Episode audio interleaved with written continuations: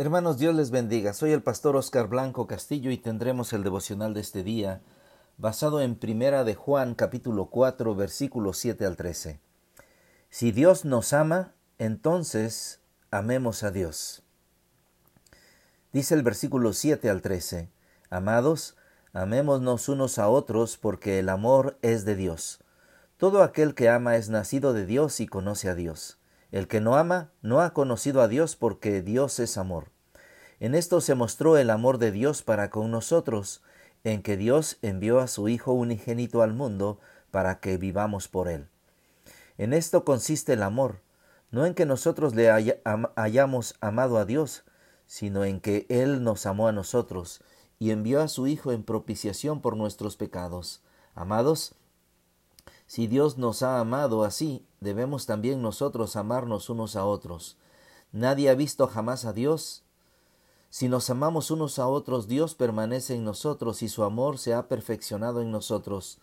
En esto conocemos que permanecemos en Él y Él en nosotros, en que nos ha dado de su Espíritu.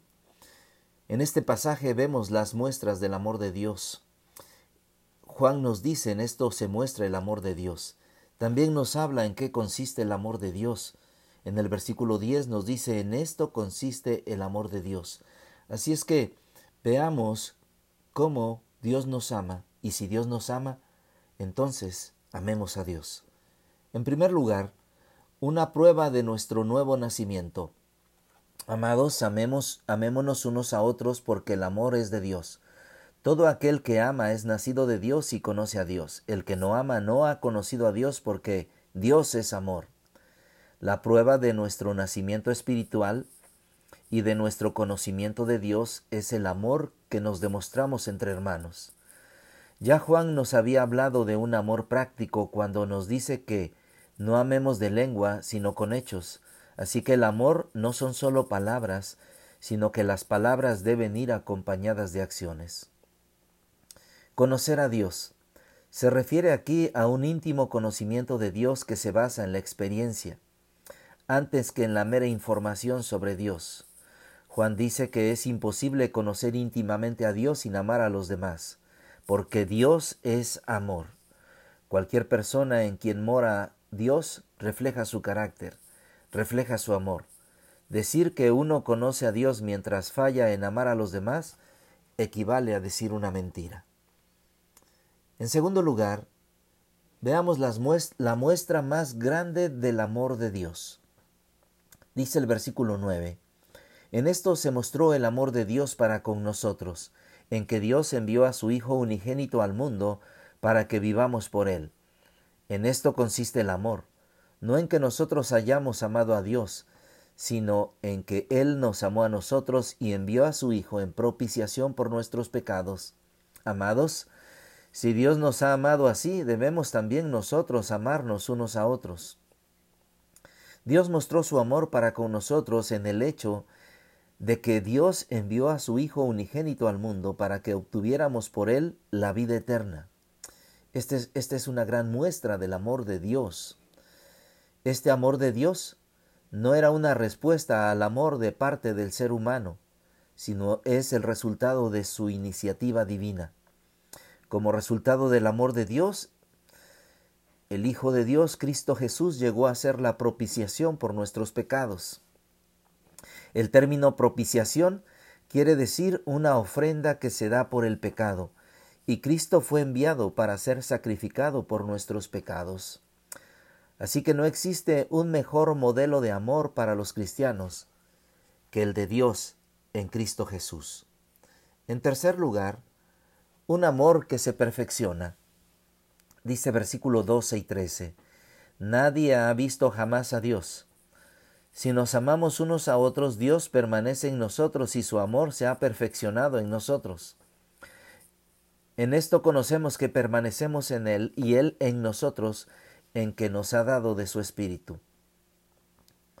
Si a Dios nadie lo, lo vio jamás, ¿cómo podremos conocerlo?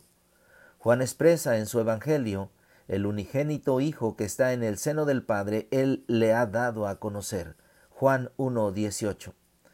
Así que Jesucristo es la perfecta manifestación de Dios en forma humana. Hemos estudiado que Jesús es ciento por ciento humano y ciento por ciento divino y se ha revelado a nosotros. Cuando nos amamos unos a otros, este Dios, este Dios que nadie le ha visto, se revela a los demás por medio de nosotros y se perfecciona su amor. Cristo Jesús nos ha dado a conocer a Dios, y nosotros debemos reflejar el amor de Dios, el amor de Cristo a los demás. Disculpa. Dios nos ha dado a el Espíritu Santo. Lo dice aquí. En esto conocemos que permanecemos en Él y Él en nosotros en que nos ha dado de su Espíritu. No nos ha dado al Espíritu Santo por causa de que amamos, sino más bien nos ha sido dado para que nos capacite en amarnos. Déjame dejarte este desafío en esta, en esta mañana. El mundo, con su visión trivial y egoísta del amor, ha tergiversado el amor y ha contaminado nuestra comprensión de amor.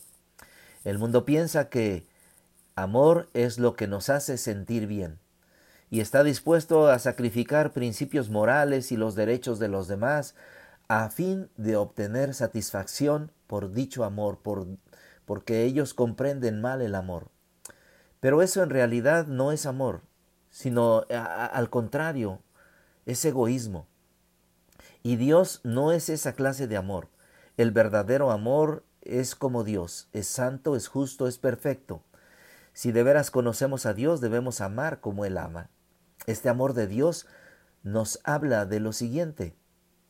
Este amor nos habla de que Dios se interesa por las personas que Dios espera una reacción de nosotros por ese amor que nos demuestra. Su amor por nosotros se demuestra en que dio una solución a nuestros pecados. Su amor es eterno porque el que cree en Él tiene vida eterna. Dios nos creó para amarnos. Así que, si Dios nos ama de esta manera, entonces, entonces amemos a Dios. Que Dios les bendiga.